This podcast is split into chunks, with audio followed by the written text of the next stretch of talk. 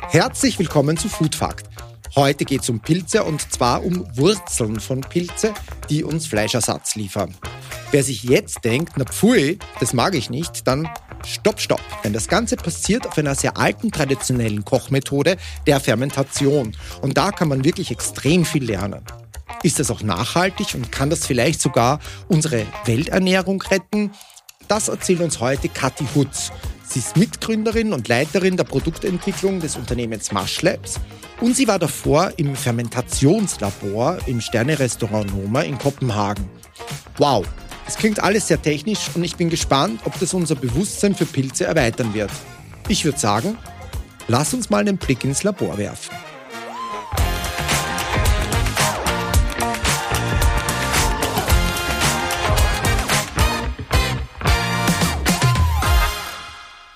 Ja, hallo liebe Kathi, herzlich willkommen. Wir sind ja heute beide in Rot, Rot, Weiß, Rot. Jetzt denke ich natürlich gleich an, an Rotkäppchen, das im Wald Pilze sammelt. Aber tatsächlich habe ich mal ganz was anderes überlegt. In Berlin gibt es nämlich einen Wochenmarkt am Karl-August-Platz. Und da steht einmal in der Woche die Pilzkönigin. Jetzt frage ich mich natürlich, du hast ein Unternehmen mitgegründet, Mush Labs. Muss die Pilzkönigin um ihren Titel sich Sorgen machen? Wirst du ihr den Rang demnächst abstreiten, streitig machen? Wie schaut's aus?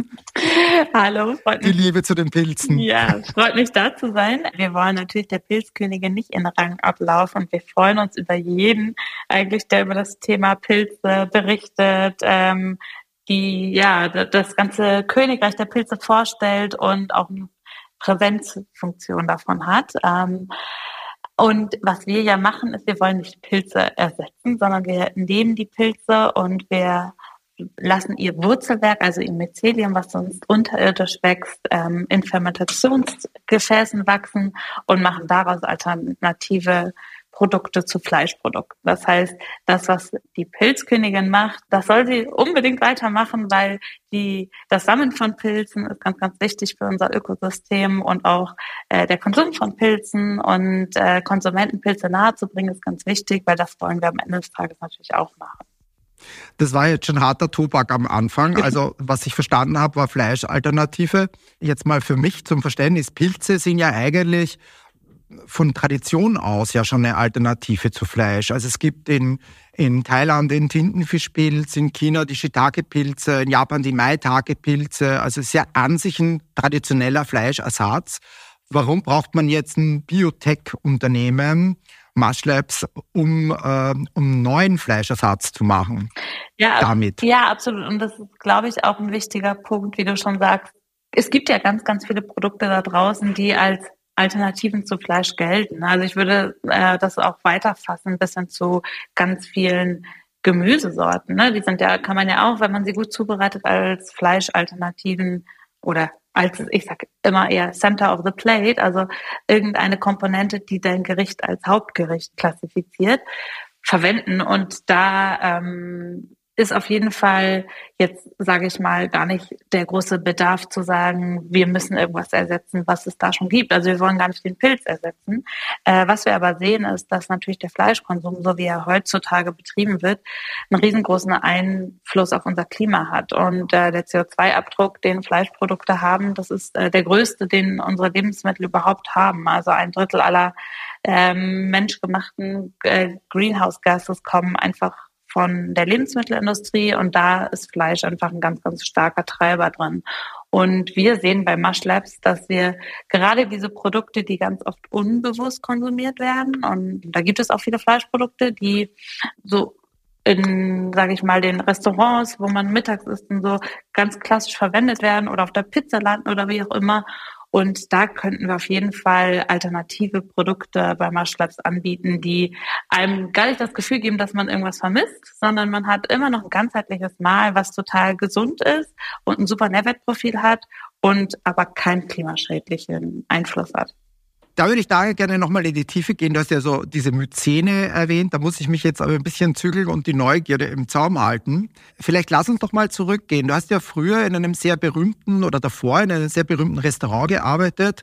Marsh ist ja mm, ein Biotech-Unternehmen. Wie sind denn aus deiner Sicht so diese beiden Arbeitswelten zu unterscheiden? Also wie, wie, wie sind denn die anders? Und es geht ja in beiden Fällen um Lebensmittel, aber trotzdem doch auf einem sehr unterschiedlichen Level, oder? Mhm, auf jeden Fall. Also ich würde sagen, das, was ich vorher gemacht habe, ähm, ist so auf ganz hohem Niveau kreativ mit Lebensmitteln zu arbeiten, auch wenn da schon mein Fokus ganz klar auf der Fermentation war. Also ich habe äh, in Noma ja gearbeitet und habe da Lebensmittel fermentiert, die ähm, saisonal und lokal in Dänemark verfügbar waren, um daraus eigentlich neue Aromen für, für die Küche herzustellen. Ähm, und ja. was man da ganz, ganz anders macht als das, was ich jetzt mache, ist, dass man ja eigentlich immer ein Menü für eine relativ kleine Zielgruppe präsentiert. Also wer sich so ein äh, Abend leisten kann im Noma, das ist natürlich schon eine ausgewählte Gruppe von Personen.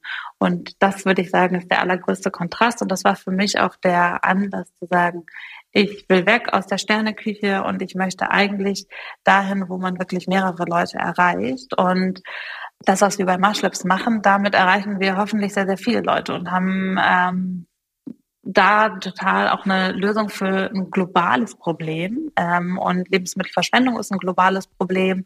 Klima ist ein globales Thema, was wir lösen müssen. Und mit unserer Innovation können wir da eigentlich global für eine Lösung sorgen, die vielen Menschen hilft.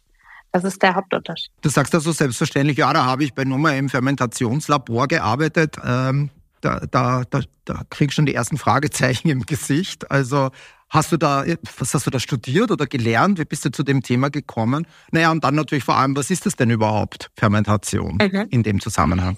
Also was ich äh, studiert habe, äh, nachdem ich Wirtschaftspsychologie gemacht habe, also eher so das den Konsumenten verstanden, wollte ich immer näher an das Lebensmittel ran und habe dann Lebensmittelproduktentwicklung tatsächlich studiert. Und äh, nach dem Abschluss habe ich auch gesagt, ich möchte gucken, wo die Leute wirklich maximal kreativ mit den besten Lebensmitteln, die es auf der Welt gibt, arbeiten. Und das ist ganz schnell die Spitzenküche, die Sterne-Gastronomie. War dann erst im Geranium in Kopenhagen und bin danach dann ins Noma. Und im Noma bin ich eigentlich genau zu dem gekommen, wo ich mich schon im Master darauf fokussiert habe, also die Fermentation und Aromenreichtum über Fermentation. Und da komme ich auch gleich zu deiner nächsten Frage. Fermentation ist eigentlich das, was Mikroorganismen mit jede Art von Rohstoff machen und den zersetzen, ähm, konsumieren im weitesten Sinne und daraus dann ein komplexeres Endprodukt machen. Also eigentlich die Verdauung von Mikroorganismen, ganz leicht gesagt. Und dann gibt es aber in der Fermentation eben eine Bandbreite von Mikroorganismen und das ist auch das wahnsinnig Spannende. Sobald man einmal in diesen, diese Welt der Fermentation eingetaucht ist, äh, verlässt man die so schnell auch nicht mehr, weil die Fermentationsprodukte eben so vielfältig sind und spannend. Aber wenn du jetzt sagst, die Verdauung der Mikroorganismen, esse ich dann die Verdauungsprodukte dieser Mikroorganismen? So, also wenn ich jetzt ein Weißkraut nehme auf einem Sauerkraut, ne, und dann knappern da irgendwelche Mikroorganismen rum und scheiden irgendwas aus und dann schmeckt es anders und, und das esse ich mit. Kann ich mir das so vorstellen? Ganz ja, so, so, so in etwa kannst du es dir vorstellen. Wichtig ist nur zu differenzieren, dass Mikroorganismen natürlich nicht so verdauen wie äh, wir Menschen oder Tiere generell. Also es gibt kein Verdauungstrakt und das heißt, die Ausscheidung ist auch mehr ein Endergebnis, ein Resultat aus einer Teilung von bestimmten Substanzen zum Beispiel. Genau. Aber ja, so kannst du es dir ungefähr vorstellen. Es gibt ja enorm viele fermentierte Produkte am Markt. Ne? Also ähm, das ist ja, die Bandbreite ist fast nicht überschaubar. Aber kaum einer kennt das oder weiß, dass Fermentation dabei eine Rolle spielt. Warum glaubst du, ist es so? Ja, ich glaube, das äh, liegt daran, dass wir immer weiter eigentlich den Kontakt zu unseren Lebensmitteln verlieren, weil natürlich die Industrie ganz viel für uns löst und die wenigsten Leute noch zu Hause klassischerweise Lebensmittel herstellen. Also früher war das ja so, dass man zum Teil noch einen kleinen Garten im Hinterhof hatte oder so und dann wurde natürlich sich gut überlegt, was mache ich denn eigentlich mit meinen Lebensmitteln und wie kann ich die über den Winter konservieren und wie kann ich die erhalten und das Fermentation eben sehr, sehr naheliegend. Also wir finden gerade in den nordischen Ländern, überall finden wir Fermentation, aber in den nordischen Ländern ist ein klassisches äh, klassische Technik, um Lebensmittel einzumachen und zu konservieren und somit auch über den Winter zu erhalten. Und da hatten ähm, viele Familien zu Hause in der Küche ähm, Essig zum Beispiel selber fermentiert. Also es waren so gängige Techniken, Sauerkraut, Brot wurde früher selber zu Hause gebacken, was ja auch ein Fermentationsprodukt ist. Also da war man sich dessen schon, schon durchaus viel bewusster, was diese Kraft der Mikroorganismen alles so hat. Und das ist, glaube ich, einfach dadurch verloren gegangen, dass wir mehr und mehr außer Haus essen und ähm, nicht mehr so viel zu Hause selber machen. Kaffee ist ja auch aus Fermentation oder Schokolade, oder? Es sind ja auch Fermentationsprozesse Eig dahinter. Eigentlich kann man sagen, alles, was gut schmeckt, ist Fermentationsprodukt. Ähm, so drin alle, all unsere Lebensmittel sind Fermentationsprodukte. Also gerade da, wo ganz viele Aromen oder wenn wir etwas irgendwo riechen, ist meist Fermentation dabei. Also eben, wie du schon sagst, Kaffee, Schokolade, Tee, Brot, ähm, also Wein, viel, also Alkohol immer, das sind eigentlich alles so Fermentationsprodukte, genau. Das sind ja alles sehr traditionelle Anwendungen oder Beispiele. Dann gibt's Mashlabs, aber gibt's vielleicht auch noch andere innovative Beispiele, wo man äh, Fermentation plötzlich eben bei Trendprodukten oder innovativen Lösungen findet? Also Fermentation erfährt auf jeden Fall gerade so ein bisschen Hype, würde ich sagen obwohl das die älteste Technik ist, die wir eigentlich haben auf dem Planeten. Also das läuft ganz, ganz alleine ohne den Menschen auch ab. Äh, eine Weintraube fängt an, äh, von Mikroorganismen verarbeitet zu werden. Also die Hefen, das Weiße, was auf einer Weintraube drauf sitzt, sind Hefen. Sobald da irgendwie ein bisschen ähm, von, von dieser von, von der Traube aufbricht und der Zellsaft den Hefen zur Verfügung gestellt wird, werden die fermentiert. Jetzt erfährt das gerade so ein bisschen mh, ja, wieder ein Aufblühen und man wird sich dessen bewusst, wobei man sagen muss, ganz viel in der Kosmetikindustrie, in der Medizin wird ganz viel fermentiert. Also ganz viele unserer Medikamente sind äh, Fermentationsprodukte zum Beispiel. Und ich würde sagen, da, wo gerade so Trend ist, ja, Mycelium ist schon auf jeden Fall so ein Trendthema, was wir machen. Ähm, also Vielleicht auch im veganen Bereich. Ich meine, ich, ich kenne mich da ein bisschen aus, würde ich sagen. Und ich kann mir vorstellen, dass da gerade jetzt eben auch sehr viele Gewürzhersteller auf fermentierte Produkte äh, setzen, wenn sie zum Beispiel Alternativen für Hühnerfleischgeschmack äh, setzen oder eben auf Alternativen für Speck. Ja, da lese ich immer wieder, ach, das ist ohne Aroma, das mhm. ist 100% natürlich. Und vermutlich ist da ein Fermentationsprozess auch dahinter. Ja, ja, genau. Also das eigentlich, wie ich schon gesagt habe, da, wo viel Aroma gebraucht wird. Und Fleisch ist so diese eine Komponente, wo eben viel Aroma natürlich entsteht. Und wenn man sich vegetarisch, vegan ernährt, will man ja trotzdem komplexe Aromen konsumieren. Und dann ist man schnell bei Fermentation eben, weil Fermentation auch das kann. Und diese Aromenkomplexität sozusagen auf dem ganz natürlichen Prozess erzeugt, ohne dass man Fleisch essen muss. Jetzt sagst du ja, ähm, Fermentation ist nachhaltiger als andere Zubereitungsmethoden. Warum ist das so? Ähm, weil Mikroorganismen überall vorhanden sind. Also die, wenn wir jetzt über Sauerkraut reden zum Beispiel, äh, sind die auf der eigenen Haut vorhanden. Das heißt, wenn ich anfange, Kraut zu kneten, setzt sich da eigentlich durch die Milchsäurebakterien, die ich auf der Haut habe, schon äh, die Fermentation in Gang. Und ein wesentlicher Aspekt ist, dass ich dadurch ähm, natürlich auch Lebensmittel konserviere. Und das ist auch wieder nachhaltig, ne? dass ich keinen Lebensmittelabfall produziere. Das, was wir allerdings bei Marschlabs machen, ist deswegen so effizient oder so nachhaltig, weil Mikroorganismen sehr, sehr schnell sind. Also der Wachstum von Mikroorganismen und wir arbeiten jetzt konkret ja mit Pilzen, mit essbaren Speisepilzen. Ähm, die wachsen einfach sehr, sehr viel schneller. Das sind super effiziente Organismen. Die brauchen nicht viel. Also wir müssen die nicht wie jetzt irgendwie äh, Rinder mit Soja füttern, um irgendwie das Rind also züchten und ähm, viel Fleisch zu produzieren, sondern wir können eigentlich mit Pilzen das verwerten, was andere Industrien als Nebenstoffe und Nebenströme, was bei denen anfällt. Also wenn hm, zum Beispiel im Kaffee, von dem wir gesprochen haben, die Kaffeereste, die da anfallen, sind für einen Pilz immer noch nährstoffhaltig genug und wir können das verwenden, um dann einen Pilz zu züchten. Also wir schließen im Prinzip so ein bisschen die Kette von Lebensmittelabfällen, sage ich mal, obwohl ich das Wort Abfall so ungern verwende. Ähm, was die hm. Natur von hm. ganz alleine macht. Also in der Natur alles, was zurückfällt und was irgendwie Tiere nicht mehr brauchen oder Pflanzen hinterlassen, wird auch dort von Mikroorganismen und Pilzen verwertet und dann wieder neue Lebensmittel daraus gemacht. Und das ist im Prinzip das, was wir bei Waschlips machen. Jetzt sind ja Pilze an sich keine Pflanzen, Pilze sind aber auch keine Tiere. Blöde Frage, sind Pilze denn vegan? Das ist eine sehr gute Frage. Die habe ich mich tatsächlich auch schon häufiger mit Experten aus dem Feld äh, gestellt. Das würde ich sagen, hängt ganz klar von der Definition von vegan ab. Wenn wir sagen, vegan ist alles, was mhm. vom Tier kommt oder was eben nicht vom Tier kommt. Also Pilze kommen ganz klar nicht von tierischen Produkten. Deswegen stellen sie ja eine eigene Spezies dar. Ich würde aber ganz klar sagen, vegan. Jetzt habe ich gelesen, manche Bäcker zum Beispiel, die züchten ihre Hefepilze in einem Kulturmedium, das aus Molke besteht, mhm. also aus einem tierischen Produkt. Wie ist das bei euch?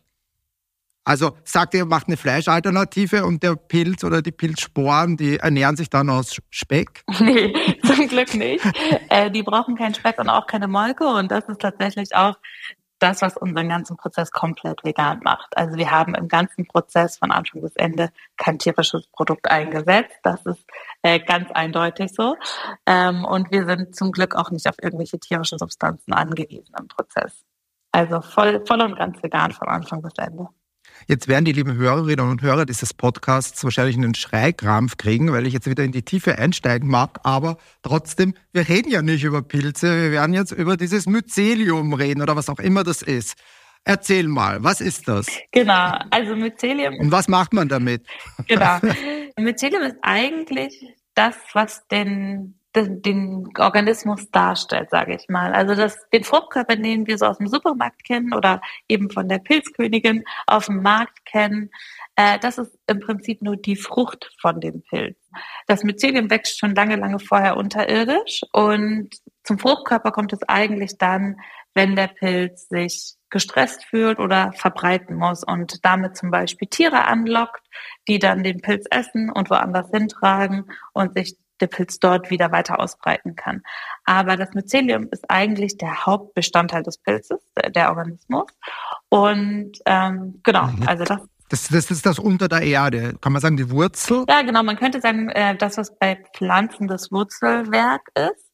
Ähm, und es hat auch ähnliche Strukturen, sag ich mal. So, es wächst auch so äh, faserig, so wurzelartig, ähm, ist aber eben dadurch, dass es ein ganz anderer Organismus ist, schon nochmal anders. Zum Beispiel berühren sich die Myzelien nicht miteinander. Also es wächst zwar unterirdisch in einem ganz großen Bereich, aber die beiden verbinden sich nicht miteinander. Das ist irgendwie tragisch. Die kommen nie zueinander sozusagen. ja, wobei die das auch gar nicht müssen. Äh, die können auch kommunizieren, ohne sich zu berühren sozusagen. Woraus genau besteht denn nun dieses Myzel? Mhm. Das besteht eigentlich so ziemlich genau daraus, woraus auch der Pilz besteht. Also das unterscheidet sich gar nicht so stark voneinander. Ähm, und genau, also das ist, das ist sehr ähnlich vom Aufbau. Das Einzige, was sich ändert, sobald der Pilz, äh, der Organismus sozusagen an die Oberfläche kommt und in so eine pilzartige Struktur übergeht, verändert sich so ein bisschen eigentlich nur die Struktur wie der Pilz und es wird sehr viel kompakter. Ähm, der Pilz, das Myzel ist dann sehr kompakt im Stamm zum Beispiel, äh, ist aber immer noch Mycelium. Das heißt, das Myzel wächst bei euch jetzt in so einem Tank und du erntest das. Genau. Nehme ich mal an, irgendwann. Genau, das, was wir ähm, sozusagen beim Maschlabs machen, ist, wir haben eine Flüssigkeit, die mit Nährstoffen angereichert wird, also mit Vitaminen und Mineralien, alles, was der Pilz eben braucht zum Wachsen. Und ähm, dann sobald die Fermentation beendet ist, das ist ungefähr innerhalb von einer Woche, entnehmen wir dieses Mycelium aus der Flüssigkeit und das ist dann unsere Hauptbasis für alle anderen Produkte, die wir daraus entwickeln. Unser klarer Fokus ist immer, so viel Mycel wie möglich im finalen Produkt zu haben und die Reise geht dahin, dass wir 100% Mycelprodukte haben und wir über die Fermentation eigentlich steuern können, wie genau kommt das Mycelium am Ende da raus? Also welche Farbe hat es zum Beispiel? Wie schmeckt es? Äh, wie ist aber auch die Struktur? Äh, je nachdem eben, welches Produkt wir entwickeln wollen. Und wir sehen einfach von Wachstum, wie es sich verhält, wie die Aromatik ist. Mycelium hat ganz viel Umami. Dass es einfach perfekt dafür ist, Fleischalternativen herzustellen. Und deswegen ist das auch unser klarer Fokus gerade, ähm, dass wir Aber, aber wie schmeckt's denn? Also, wenn ich jetzt schmeckt's wie eine Banane oder oder nee, also, oder wie ein Stück äh, Fleisch? ja, es ist, äh, ist sehr spannend. Also es hat auf jeden Fall ganz viel Umami. Umami ist ja eigentlich ein Hinweis darauf, dass es eine hohe Proteinquelle hat. Und wir haben auch sehr viel Protein im Produkt. Und Umami wird ganz oft mit tierischen Produkten in Verbindung gebracht. Man kann das aber so ganz schwer einordnen, wie ist konkret der Geschmack dann eigentlich. Und ich würde sagen, es hängt bei uns auch ganz stark davon ab, wie würzen wir. Also das ist so eine sehr, sehr gut schmeckende, würzige Grundsubstanz. Und sobald man sie sag ich mal, mit fleischähnlichen Gewürzen würzt, hat man ganz schnell so eine fleischliche Assoziationskette. Manchmal äh, hat man aber auch ähm, so eine leicht pilzliche Assoziationskette, aber das Mycelium selber schmeckt gar nicht 100% wie Pilz. Also und isst du das privat schon? Also holst du das aus dem Tank raus und machst du dann eine Spaghetti Bolognese oder ja, absolut. ein Steak? Also wir haben ähm, unser Chefkoch in der Küche, der experimentiert damit natürlich viel rum und hat schon diverse Produkte daraus entwickelt. Und wir essen auf jeden Fall regelmäßig, ähm, genau, wie du schon sagst, mal eine Spaghetti Bolognese sozusagen, mal ein Sandwich, wo äh, unsere Produkte drauf sind. Genau, also da gibt es eine große Bandbreite.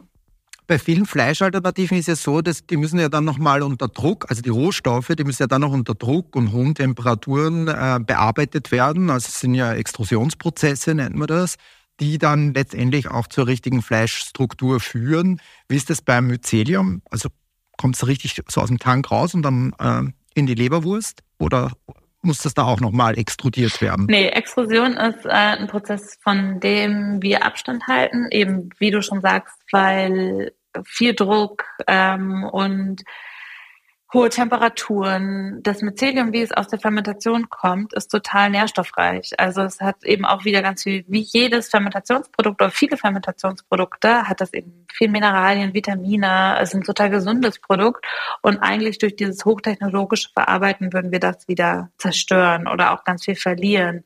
Und da ist bei uns ein ganz klarer Fokus drauf, dass wir sagen, wir möchten das Mycelium so schonend behandeln, wie es nur geht, damit wir das eben auch an den Endkonsumenten mitgeben können und die ganzen Nährstoffe auch ähm, erhalten können im Endprodukt. Das heißt, von den Prozessen her, wir geben wirklich nur eine Handvoll von weiteren Zutaten hinzu und formen dann das finale Produkt daraus.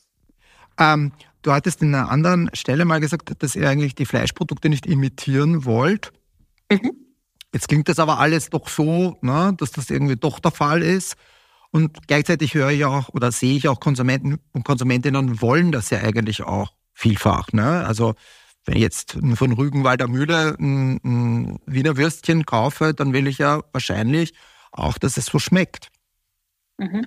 Genau. Was wir aber tatsächlich sagen, ist, wir tun nicht alles um jeden Preis, um ein Fleischimitat herzustellen. Also wir würden zum Beispiel nicht anfangen, mit rote Beete-Saft unsere Produkte äh, farblich zu verändern, damit die eine blutähnliche Assoziation haben wie ein Fleischprodukt, sondern wir versuchen wirklich nur das hinzuzufügen, was wir brauchen. Also dadurch, dass Mycelium selber eben eigentlich sehr, sehr gut schmeckend ist und nicht so wie viele pflanzliche Proteine so mit Off-Notes kommt oder mit diesen Grasnoten, die man erstmal überdecken muss. Also wir finden ja viele Produkte auf dem Markt, die so ganz stark Barbecue-flavored sind. Das brauchen wir alles gar nicht, weil wir nichts überdecken müssen oder maskieren müssen. Ähm, und deswegen arbeiten wir auch tatsächlich nur mit reinen Würzkomponenten, sage ich mal. Also so, wie man es zu Hause auch machen würde. Und äh, wir versuchen eben nicht um jeden Preis Fleisch zu imitieren, weil sobald wir anfangen, irgendwie ein Produkt zu imitieren, was es schon gibt, was irgendwie auch ein sehr komplexes, natürliches Produkt ist, fängt man eben an, so viel hinzuzufügen. Und wir sagen eigentlich, das, was wir im Myzel haben, ist schon spannend genug. Das schmeckt gut, das hat irgendwie eine schöne Farblichkeit. Wir versuchen jetzt gar nicht da irgendwie einen Frankenstein zu bauen, der äh, Fleisch eins zu eins imitiert sondern eigentlich geht es uns darum, die Funktion von Fleisch zu ersetzen. Ich habe mal eine Studie äh, selbst mitbetreut. Da ging es darum, warum Konsumentinnen und Konsumenten bestimmte Dinge kaufen im veganen Bereich und warum nicht. Ein Thema war da auch, dass die Zutat eigentlich gar, gar, nicht so eine Rolle spielt. Also, dass es den Leuten eigentlich egal ist, was drin ist. Hauptsache, es schmeckt. Mhm. Und äh, das hat uns sehr beeinflusst, was man natürlich auch auf die Packung draufschreibt, wird dann sozusagen, sind das Dinge, womit ihr euch auch beschäftigt? Also wird bei ähm, Marsh Labs, wird sozusagen das Mycelium als, als Zutat dann beworben oder sagt ihr, nee, ähm, das Hauptsache ist, man hat dann ein, zum Beispiel Zürcher Geschnetzeltes. Nee, uns geht es schon äh, auch darum, ganz klar zu kommunizieren, dass die Kraft der Pilze uns so ein Lebensmittel hervorgerufen hat. Also äh, ohne Pilze ginge das gar nicht. Deswegen kommunizieren wir auch gerne über den Pilz und das ist eben ein wahnsinnig spannender und toller Organismus, der ganz viele Lösungen für uns bereitstellt. Deswegen wollen wir den gar nicht so in den Hintergrund drängen. Und wir, genau, wir können auch gerne darüber kommunizieren. Es ist ein Fermentationsprodukt, also es ist tatsächlich etwas, worauf wir auch stolz sind, darüber zu sprechen. Was du aber gesagt hattest mit dem Konsumenten ist vielleicht gar nicht so wichtig, was woraus ein Produkt gemacht ist. Da bin ich total bei dir. Am Ende des Tages, was funktionieren muss, ist, das Produkt muss schmecken und es muss zu Hause funktionieren. Es muss gut zum Anbraten sein und darf jetzt irgendwie nicht auseinanderfallen oder sonst was. Und das sind unsere allerhöchsten Produktstandards. Es muss gut aussehen, es muss gut schmecken und es muss einfach ein Produkt sein, das überzeugt. Dass das alles dank des Pilz möglich ist. Wer mehr lesen will, der ist immer willkommen natürlich, aber ist es jetzt nicht so, dass das der Hauptaspekt ist. Wird man diesen Rohstoff dann auch sozusagen alleine unverarbeitet von euch bekommen können, also als, als Mashlabs Masse, die man dann selber verarbeiten kann? Ja. Vielleicht auch in der Gastronomie oder Industrie? Ja, wir sind tatsächlich mit der Gastronomie viel am Sprechen, äh, klar auch durch meinen gastronomischen Background und dadurch, dass wir einen Koch auch im Team haben, ist für uns sehr wichtig, die Gastronomen frühzeitig mit einzubinden. Wie konkret die Produkte für die Gastronomie dann aussehen würden, äh, das steht gerade noch so ein bisschen in den in den Sternen. Aber es ist auf jeden Fall so, dass es Produkte geben wird, die den Konsumenten, aber auch den Köchen kreativen Spielraum überlassen und eben nicht stark vorgewürzt sind, sondern dass man selber auch würzen kann und sowohl irgendwie in ein asiatisches Gericht als auch in ein deutsches Gericht und ähm, eben ein großartiges äh, Anwendungsspektrum hat. Mhm. Mashlabs ist ja jetzt eigentlich gar kein Start-up mehr, sondern gibt es ja schon fünf Jahre. Und wir reden ja jetzt viel, was ihr, was ihr an Produkten machen werdet. Es gibt ja, soweit ich weiß, noch gar kein fertiges Produkt. Ist das irgendwie nach fünf Jahren, ist man da nicht mal an einem Punkt, wo man sagt, so, jetzt werde ich mal ungeduldig, wo man denkt, scheiße, wann kommt es jetzt endlich? Ja, wann, wann kann ich das jetzt ausliefern oder wann, wann, wann kann ich das dann auch endlich mal die Früchte meiner Arbeit ernten? Fünf Jahre ist ja schon richtig lang, oder? Ja und nein, würde ich sagen. Fünf Jahre gehen ähm, schnell vorbei, äh, gerade wenn man so sieht, wie, wie ein Unternehmen wächst. Aber klar, ich bin total bei dir, die, äh, man will irgendwann dieses Produkt auf jeden Fall auch auf dem Markt sehen. Und wir haben natürlich schon sehr viel Konsumentenfeedback. Es gibt das Produkt physisch schon, es haben schon sehr, sehr viele verkostet und uns super Feedback gegeben. Allerdings war, bedarf es da natürlich auch gerade in Europa einer Zulassung und die EU kontrolliert natürlich, welche Produkte hier auf den Markt kommen. Und äh, in der Phase befinden wir uns gerade. Und wir hoffen natürlich, dass äh, das schnell geht und dass die EU da das Potenzial, was sie nämlich sonst auch sieht und ähm, uns sehr supportet und da auch die Wertschätzung unseres gesamten Prozesses für ein nachhaltiges Ernährungssystem sieht, dass sie das auch im Zulassungsprozess ähm, im Hinterkopf haben und dementsprechend das Produkt schnell auf den Markt kommt. Also wenn ich höre, die EU kontrolliert und Zulassungsprozess, das klingt, äh, naja, nicht so motivierend. Aber ähm, vielleicht nochmal, um, die, um auf die Pilze zurückzukommen. Ne? Also ich bin ja so ein Naturkind und ich habe aber trotzdem immer wieder beim Pilze sammeln so ein bisschen Angstschweiß auf der Stirn, weil ich mir denke, Pilze, die sind ja sehr schmackhaft, aber die liegen ja gleichzeitig auch recht schwer, schwer im Magen. Ne? Wenn du Glück hast, dann sammelst du einen, der dein, dein äh, Bewusstsein erweitert. Wenn du Pech hast, dann dann ist er giftig und du bist tot. Also die haben ja nicht immer nur so ein positives Image, Pilze. Ist das was, wogegen ihr ankämpfen müsst? Ist das vielleicht auch was, was wo vielleicht so ein Bearbeiter sich denkt in so einem ähm, Amt in Brüssel, uh, vielleicht sind ja das Magic Mushrooms und deswegen darf ich das nicht freigeben?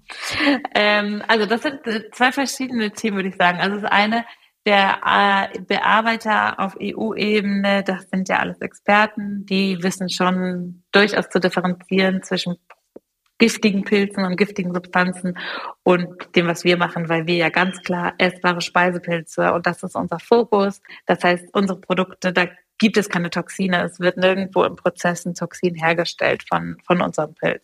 Also das ist ein ganz, ganz wichtiger Differenzierungsfaktor. Und es gibt zum Beispiel auch einen Wettbewerber, äh, die arbeiten sogar mit einer Schimmelpilzkultur, ähm, was aber für uns ganz klar ist, dass wir davon Abstand halten wollen und wir uns auf essbare Speisepilze fokussieren. Aber um auf deinen anderen Punkt zu kommen. Aber Schimmelpilze kann ich auch essen, oder? oder genau, Schimmelpilze kann man schon auch essen, ist aber ein größeres Spektrum, sage ich mal. Und Schimmelpilz ist ganz stark abhängig, auf welchem Medium er wächst, ob er Toxine eben produzieren kann oder nicht. Unser Pilz kann keine Toxine produzieren per se. Also das ist. Ist es dann Champignon oder, oder was ist euer Pilz? Wir, wir arbeiten mit verschiedenen äh, Speisepilzen tatsächlich. Äh, welcher es konkret ist, wirst du irgendwann herausfinden. Aber genau, wir, wir, es gibt ganz viele essbare Speisepilze, über 2000 Stück. Das heißt, da gibt es äh, einen, einen großen Pool an tollen Produkten. Aber zu dem zurückzukommen, was du gesagt hattest mit, äh, man geht in den Wald und es gibt ja auch gefährliche Pilze. Ah, da kommen wir vielleicht auch auf unsere rot-weiße äh, Farbe heute zurück. Den sollten wir auf jeden Fall nicht essen. Aber ich würde behaupten, klar, da geht es einfach ganz viel auch um Verbraucherwissen. Ähm, es gibt genauso viele Tiere, die gefährlich sind und die wir nicht essen sollten. Und es gibt genauso viele Pflanzen, viel, viel mehr, die wir auch nicht essen sollten und wir tun das nicht. Das heißt, auch da geht es ganz stark natürlich um den Inverkehrbringer, dass der vertrauenswürdig ist und wenn wir als Lebensmittelproduzenten Produkte in den Verkehr bringen, haben wir natürlich die vollste Prozesskontrolle, dass es da keine Gefahr gibt für den Endverbraucher. So wie wir ja auch vertrauen, dass ein. Äh Aber es gibt die Firma Vitam, ne, die äh, den Hefeextrakt erfunden hat. Und die Ulrike, das ist wirklich eine liebe Freundin von mir, wenn ich die treffe, die jammert mich jedes Mal an, dass sie gegen die Vorurteile von Hefepilzen und Hefeextrakt zu kämpfen hat. Und das Unternehmen gibt es seit 125 Jahren. Also, aber es ist ein gutes Beispiel, dass du eigentlich ständig gegen diese Windmühlen äh, kämpfst. Ne? Aber wollen wir positiv bleiben? Vielleicht äh, ist es ja bei Maschleps anders, weil es da ja eben dann kein Extrakt ist und kein direkter Pilz, sondern ein Steak oder eine Bratwurst. Ja, wir werden uns überraschen lassen. Neugierig bin ich jetzt auf alle Fälle. Sehr gut. Weil ich also neugierig bin, habe ich auch nochmal nachgeguckt. Da gibt es ja auf den internationalen Märkten durchaus schon Vergleichsbeispiele. Es gibt Enough Food in den, in den UK, es gibt in den USA The Better Meat. In Hamburg sogar habe ich gefunden Keen for Green, die auch mit diesem Thema, die nennen das My Myko Mykoproteine. Mhm. Ich nehme an, ist dasselbe, mhm. oder? Genau, Mykoproteine ähm, ist im Prinzip dasselbe, ist meist aber äh, ein trockenes Pulver und in manchen Fällen das extrahierte Protein aus dem Mycelium. Also wir verarbeiten ja wirklich das ganze Myzel und das ist so ein bisschen nochmal eine andere Spezifizierung. Gibt es mit diesen Firmen einen Austausch oder, oder äh, ist das, gibt es ein Netzwerk an, an Pilz, LiebhaberInnen? Ja, es gibt durchaus mit äh, Wettbewerbern Austausch, natürlich. Und es gibt auch, wie du schon sagst, ein paar sehr, sehr spannende, mit denen wir auch äh, durchaus ähm, an Produkten zusammenarbeiten. Also das ist auf jeden Fall spannend, wenn man zusammen auch dafür kämpft, dass das Produkt zugelassen wird. Ne? Also das ist ja auch ein ganz großer Aspekt daraus. Aber ich sag mal so, Korn, eben, die ich vorhin schon erwähnt habe, die gibt es seit Korn, ja. Korn seit mehr als 20 Jahren im ja. Markt ähm, und ist so das Urgestein ähm, von Mycelium oder von, von Pilzen und Pilzproteinen. Und ähm, da gucken wir natürlich auch auf und schauen uns an, wie die das gemacht haben und wie die in der Kommunikation sind. Wobei auch da muss ich sagen, eben die arbeiten mit einer Schimmelpilzkultur, bei uns ganz klar diese Speisepilzkultur-Thematik. Also es gibt dann schon auch einen kleinen, aber feinen Unterschied zwischen eigentlich dem Wettbewerben und dem, was wir machen. Aber wenn jetzt sagst Korn gibt es seit 20 Jahren und ihr kämpft mit der EU, das verstehe ich jetzt nicht. Ist Korn einfach frech und, und sagt, komm, wir schmeißen es einfach am Markt und verkaufen das? Oder ist es eine andere, andere Geschichte? Korn war vor dem Gesetz auf dem Markt. Daher kommt es. Also das Gesetz ist von 1997 und Korn gibt es schon vor 1997. Deswegen äh, müssen erst alle Lebensmittel, die nach 97 auf den Markt kommen, diesen Zulassungsprozess durchlaufen.